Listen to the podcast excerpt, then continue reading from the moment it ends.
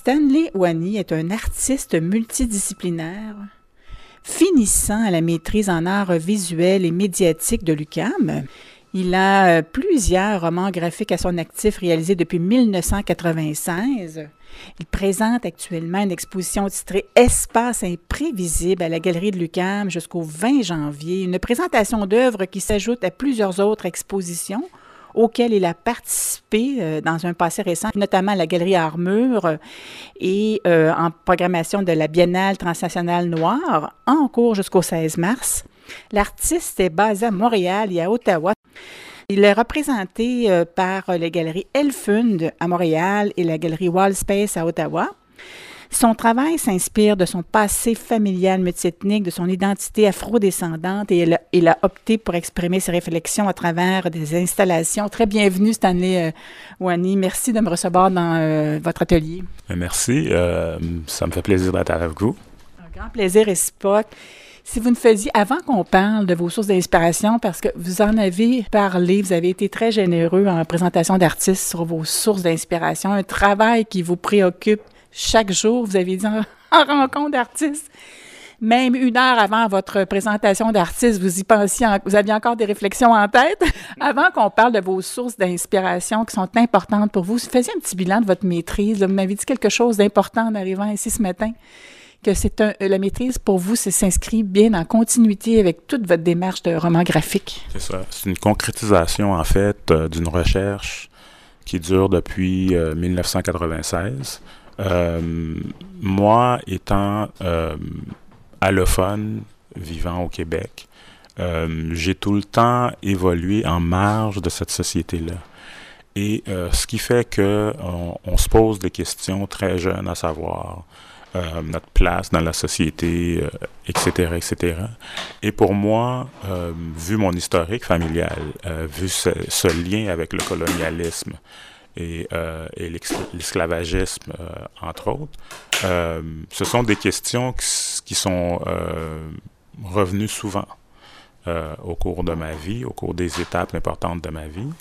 Et je dirais que c'est par le dessin, j'ai cherché à appréhender le monde autour de moi, euh, chercher à redessiner le monde, chercher à comprendre ce monde-là euh, dans lequel j'évoluais. Et je vous dirais que c'était vraiment... Euh, vous avez fait cette exploration longuement dans le cadre de roman graphique? Exactement, exactement. Donc, je privilégiais des sujets non conformes, en bande dessinée principalement, ce qui fait que quand je suis devenu éditeur euh, de romans graphiques, euh, j'ai vraiment cherché des artistes qui avaient ce point de vue-là un peu particulier euh, que personne d'autre voulait publier parce que c'était des sujets quand même assez lourds, si on, si on, peut dire. Et donc, cette recherche-là m'a vraiment mené à faire ma maîtrise à l'UQAM après, après tout un, parcours aussi avec Exposine hein, pour explorer une, une, forme de, de roman graphique un peu alternatif. C'est ça, c'est ça. Moi, j'ai beaucoup privilégié la, narration abstraite, euh, c'est-à-dire une narration qui est non linéaire. Euh, la, la, bande dessinée, le roman graphique sont souvent très linéaires, euh, même si on peut explorer des questions complexe, euh, c'est la manière de le faire que moi je trouvais un peu limitante. J'ai, toujours voulu aller à l'encontre du lecteur et de la personne qui fait l'expérience de l'œuvre. Et c'est pour ça que euh, mon, parcours m'a mené naturellement euh, aux arts visuels. Donc, dès votre arrivée à la maîtrise, ça, ça élargit vos horizons d'artiste et d'auteur. Exactement, exactement. Euh, des questions comme la mise en espace d'une œuvre, euh, des questions comme le dessin élargi, comment déployer le dessin dans l'espace, des questions que, qui me préoccupaient déjà. Euh, parce que après mon séjour en, roman graphique, j'ai fait beaucoup d'expositions qui exploraient justement ces questions-là. Et donc, c'est vraiment par la recherche euh, création, le programme euh, de maîtrise à l'UCAM, que j'ai vraiment pu euh, approfondir ces questions-là. un moment donné, on, au cours de notre évolution, certaines réponses sont résolues, mais ces réponses-là, souvent, vont amener d'autres questionnements. Et euh, moi, c'est vraiment, en tant qu'artiste, c'est ce qui me passionne. C'est de voir que une réponse n'est pas une finalité et qu'il y a d'autres questionnements qui surviennent. Et donc, euh, pour moi, les arts visuels euh, ou le roman graphique, c'est des façons, des méthodes de répondre à ces questions-là qui sont clés pour moi en tant qu'individu afrodescendant. Alors, c'est une démarche, là, euh, la maîtrise en art visuel et médiatique, qui vous a été tout à fait profitable.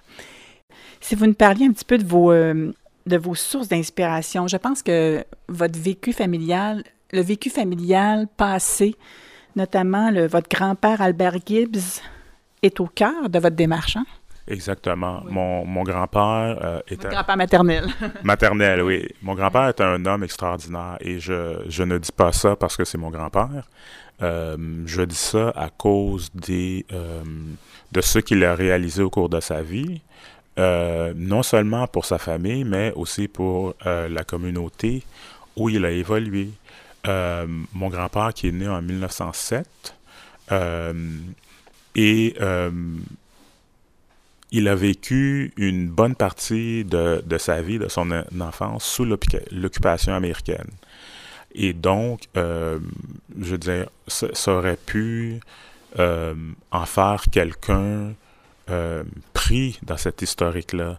Mais mon grand-père a su s'élever au-delà de cette emprise coloniale-là et est devenu quelqu'un de vraiment important pour, sa communauté. à sa mort en 90, mon grand-père a eu quatre enterrements.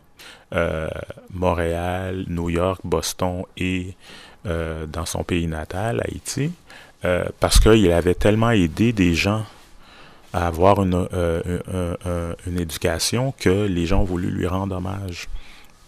Et donc, pour moi, ce personnage-là, métissé, central à l'histoire familiale, est devenu non seulement un objet affectif, mais un objet de curiosité. Et euh, c'est au cours de la maîtrise que j'ai pu vraiment m'asseoir et faire des recherches sur la complexité euh, qui a amené cet homme-là à être ce qu'il est.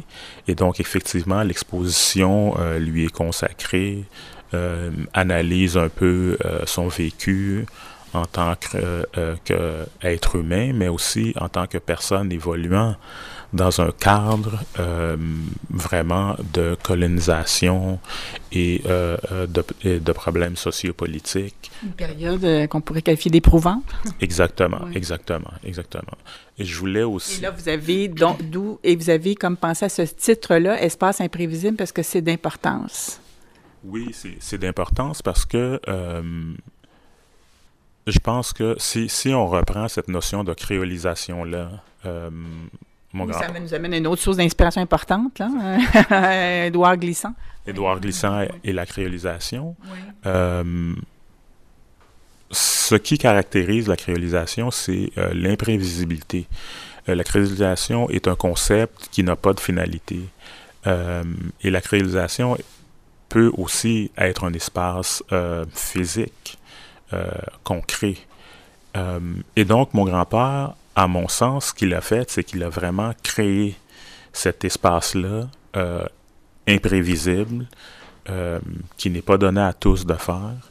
Et pour moi, c'est ça, c'est vraiment cette source d'inspiration-là de voir qui était cet homme, quels étaient euh, les facteurs qui ont fait qu'il a pu s'élever au-delà de, de, tout cet environnement sociopolitique pour faire quelqu'un de, euh, de finalement de, d'extraordinaire selon moi. Oui, absolument. Écoutez, parlez, parlez, est-ce que vous pourriez nous en dire un petit peu plus sur euh, Édouard Glissant? Parce que ça, ça nourrit beaucoup votre présentation à la, Galerie Lucam. C'est une exposition qui est l'aboutissement de votre maîtrise. Oui, c'est ça. Alors, Glissant, qui est euh, philosophe, poète, écrivain, intellectuel martiniquais, euh, glissant qui, très tôt dans sa carrière, euh, se dresse contre un peu cette, notion-là de de la négritude apportée par notamment les poètes martiniquais, etc., Aimé Césaire et tout ça. Édouard Glissant, lui, dit que il faut accepter qu'il y a une cassure dans le transport d'êtres humains euh, d'Afrique au Nouveau Monde. Et lui, pour lui, euh, cette cassure-là, il euh, faut non seulement l'accepter, mais il faut la célébrer parce que avec cette cassure-là, il y a quelque chose de nouveau qui se crée, quelque chose d'imprévisible, ce qu'il appelle la créolisation. Alors, il faut dire que avant tout, la créolisation est un concept littéraire amené par Édouard Camus Brathwaite, qui est un barbadien, mm. poète barbadien d'origine. Et Glissant vraiment va amener euh, cette réflexion-là vraiment un peu plus loin. Euh, et c'est tous ces concepts-là que moi, je me suis approprié pour raconter l'histoire de ma famille au travers de la colonisation. C'est exigeant pour un peuple d'arriver à ce stade d'acceptation. Exactement, exactement. Et euh, c'est nécessaire de le dire. Il y a sûrement eu des périodes, de nombreuses périodes de révolte avant d'y, avant de, d'être le moindrement disposé. C'est ça. Mais c'est ça. Euh, je, je, pense que euh, il faut le dire. Cette notion de créolisation là n'est pas n'est pas une notion positive du tout. Glissant lui-même le dit. cette imprévisibilité là, dans sa finalité, peut être aussi négative que positive. Et il faut dire que euh, à l'origine, ce qu'on appelait les créoles euh, était le colon euh, européen qui s'établissait dans les Antilles. Et ensuite, la métropole, si on parle des, pays colonisateurs, établissait une espèce de tampon entre la métropole et ceux réduits en esclavage en créant ces, gens-là qu'on appelait les créoles, donc qui étaient bien souvent euh, les enfants de soldats européens avec des femmes africaines. Mm. C'est que c'était une espèce de euh, métissage exactement forcé pour assurer euh, le contrôle de la, métropole, si on veut, sur, sur la plantation. Donc, c'est pas vraiment une notion qui, qui, est, tout à, qui est positive, mais dans cette notion-là, il y a de la positivité. Et c'est ça que j'ai voulu extraire parce que bien souvent, je trouvais que nous, euh, personnes afrodescendantes, bien souvent, on, a tendance à ne pas vouloir regarder derrière. Euh, c'est comme le, le, philosophe écrivain Achille Membe disait, euh, pour nous, le passé a cette connotation-là négative. Et les Antillais, les Africains, à cause de ces historiques-là de l'esclavage, euh, vont souvent refuser de regarder en arrière. Mais moi, plus que je regardais en arrière, plus que je, je, cherchais, je trouvais l'histoire, plus que je trouvais des éléments qui, pour moi, étaient source de fierté. Mm. Je veux dire, c'est pas donné à tout le monde de survivre ce que les personnes descendantes ont, ont, ont survécu durant on, dit 400 ans pour les États-Unis, mais euh, ces histoires d'esclavage-là ont commencé dans les années 1400 avec les Portugais. Donc, c'est plus 600 ans. C'est pas donné à tout le monde de passer au travers ça et de continuer à être des êtres humains qui participent à la société, qui sont créatifs, qui sont joyeux, qui, je veux certains des plus grands artistes, écrivains, sont des gens afrodescendantes. Donc, on continue quand même à participer euh, à, la société malgré. Grâce à une résilience là, remarquable. Exactement, exactement. Et pour moi, c'est un aspect vraiment important de mon travail de dire non. OK? Oui, nous avons porté cette croix-là pendant longtemps, mais regardez, il y a aussi des aspects qui sont non seulement très positifs, mais il y a aussi des aspects qui sont source de fierté. OK? Alors, écoutez, c'est toute une, c'est toute une réflexion, puis qui suscite quand même, euh, euh, qui s'accompagne de confrontation. Ce n'est pas une, réflexion facile euh, à faire, et c'est bien de la partager Alors, et de là, je, souhaitais vous demander votre, de commenter un peu votre choix de recourir à une approche multidisciplinaire. Pour vous, ça apporte beaucoup pour la, transmettre, la transmission de la réflexion. Oui, j'ai, j'ai vraiment voulu. Euh, vous savez, on, vit dans une époque où euh, tout est fragmenté, où je trouve que la discussion est de plus en plus difficile. Euh, c'est une société qui est très polarisée, politiquement surtout. Et encore une fois, cette question-là revient comment entrer en conversation avec l'autre? Hmm? Et moi, ce que j'ai trouvé, c'est vraiment d'utiliser euh, ces matières-là qui sont issues euh, de l'exploitation coloniale euh, pour raconter cette histoire. De cette manière-là, on a... L'impact est immédiat, effectivement. Votre choix de, de médium là, nous connecte immédiatement au sujet dont vous voulez parler. C'est ça, c'est ça. Je disais, le coton, la canne à sucre, le café, l'indigo, euh, tout de suite sont connectés, sont des matériaux connotés. Il y a une historique. Euh, ce sont vraiment ce qu'on ce qu'on peut appeler des, des, témoins organiques de l'histoire. Euh, il n'y a pas personne qui peut... Donc pour vous, ça facilite la, discussion et l'échange? Non seulement que ça, ça facilite, mais ça limite ce que j'ai à dire. Parce que une fois ces matériaux-là exposés, mais j'ai pas besoin d'en dire plus. On sait tout de suite de quoi on parle. On sait tout de suite dans, dans l'espace dans lequel on parle. Et donc, euh, ce que ça nous amène, c'est ça amène la discussion plus loin. Alors, qu'est-ce que ça veut dire boire du café à, tous les matins? Qu'est-ce que ça veut dire comme artiste utiliser euh, un canevas fait en coton? Mm. Donc, il y, a, y, a, des questions qui surgissent de l'utilisation de ces matériaux-là. Euh, qu'on peut adresser plus facilement que de juste confronter à une image ou de juste confronter à, l'archive qui bien souvent euh, est elle-même coloniale. Vous faisiez un petit survol de l'exposition, sans, sans, dire trop, parce qu'on souhaite que le public se, puisse aller voir de près les œuvres et euh, l'installation dans son ensemble. Oui. Alors, l'expo est, est euh, d'abord et avant tout une tentative de réinsérer euh, le monde entier euh, dans la plus grande cosmologie africaine. Euh, alors les œuvres qui sont là sont tous des œuvres qui sont elles-mêmes métissées, créolisées.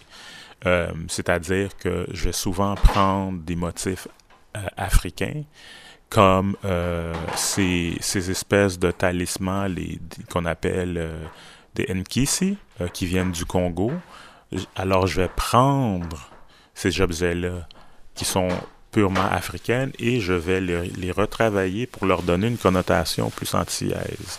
Et l'histoire de mon grand-père, c'est vraiment ça. C'est vraiment comme cette histoire-là euh, de créolisation non seulement des matières de l'histoire et des personnes. Donc, je vais beaucoup me servir des matériaux de l'histoire euh, pour créer un espace pour que les gens puissent on, souhaite que les gens puissent faire une expérience, on ne peut jamais garantir ça, mais pour que les, gens puissent se retrouver à un espace où ces réflexions-là sont possibles. Vous avez des œuvres au mur, vous avez une œuvre centrale. Euh, si vous glissez un tout petit mot sur l'œuvre centrale, euh, qui a tout un impact. Et à côté de laquelle vous avez fait votre performance. C'est ça, c'est ça. Alors, cette œuvre-là, euh, qui s'appelle Voyage à fond des nègres. Euh, elle, est, magnifique, hein? oui, oui, merci.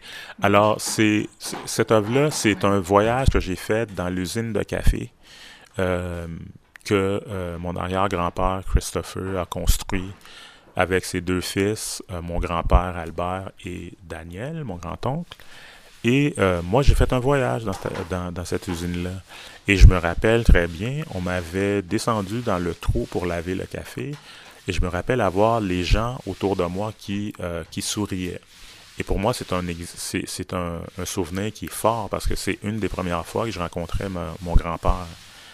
Euh, et euh, j'ai voulu vraiment relater ce souvenir-là. Mais vous savez, le, nous, les enfants, en tant qu'adultes, euh, les souvenirs sont beaucoup plus complexes que euh, quand on est enfant. Et donc, euh, ma famille qui exploitait le café, le café d'Haïti, qui était un des meilleurs cafés au monde avec la Blue Mountain de la Jamaïque, à un certain moment donné, devait apporter le café à Port-au-Prince où il était exporté hors du pays par les frères Wiener. Et donc, cette structure coloniale-là euh, occultait leur nom et leur travail. Euh, et donc, j'ai voulu vraiment relater toute la complexité euh, de ce, de, ce souvenir-là par cette œuvre-là. Quelques mots sur votre performance qui vraiment, qui a eu elle aussi tout un impact. merci, merci. Écoutez, je encore une fois dans l'optique de euh, continuer cette réinsertion-là.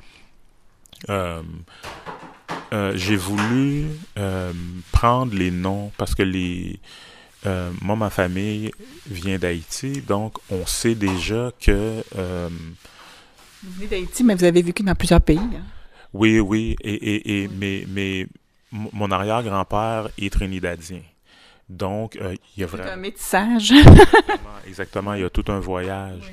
Et, et, donc, euh, j'ai voulu prendre les noms euh, principalement du Congo, du Bénin, des peuples Yoruba de la côte ouest africaine, d'où les, les, Haïtiens, les Jamaïcains, la plupart des gens en Trinidad sont issus. Et j'ai voulu me réinsérer. Donc, c'est avec l'écriture de noms qui proviennent de ces peuples-là euh, que j'ai inscrit sur un papier, euh, un papier de calligraphie, et pour ensuite euh, regarder ces noms-là disparaître et avoir vraiment les noms coloniaux qui restaient. Et donc, c'est un peu une façon de dire, mais voici ce qu'on a perdu, voici ce qu'on a gagné, et c'est aussi ça, la créolisation. Il y a quelque chose qui est perdu, euh, mais il y a aussi quelque chose qui est gagné. Et, et pour moi, cette performance-là montrait vraiment l'importance euh, de la mémoire. Vous aviez la participation d'une artiste hein, lors de votre performance. C'est ça, euh, Michel Maguema, qui elle aussi est une, une artiste française d'origine congolaise. Euh, qui lisait les noms. Et euh, je pense qu'on a vraiment fait un, beau travail, euh, elle et moi, de vraiment surtout laisser ce côté-là imprévisible. Parce que moi, je savais pas ce qu'elle allait faire et elle, elle savait pas ce que moi, j'allais faire. Et donc, je pense que ça a vraiment donné une belle synergie. Vous avez fait place à l'imprévisibilité dans le cadre de cette performance. Puis vous avez aussi présenté toutes les œuvres, donc euh, des œuvres au mur, des œuvres centrales, euh, des œuvres qu'on peut, euh, dont la facture peut se rapprocher pour certaines pour les œuvres au mur de vos, de, votre, de vos romans graphiques. Hein. Exactement, exactement. je trouvais important de vraiment pas perdre ce côté-là, mm. qui a quand même été important pendant longtemps dans, dans ma vie, de pas vraiment, de pas complètement l'occulter, euh, de, de, laisser ça euh, présent dans mon travail, même au niveau des arts visuels.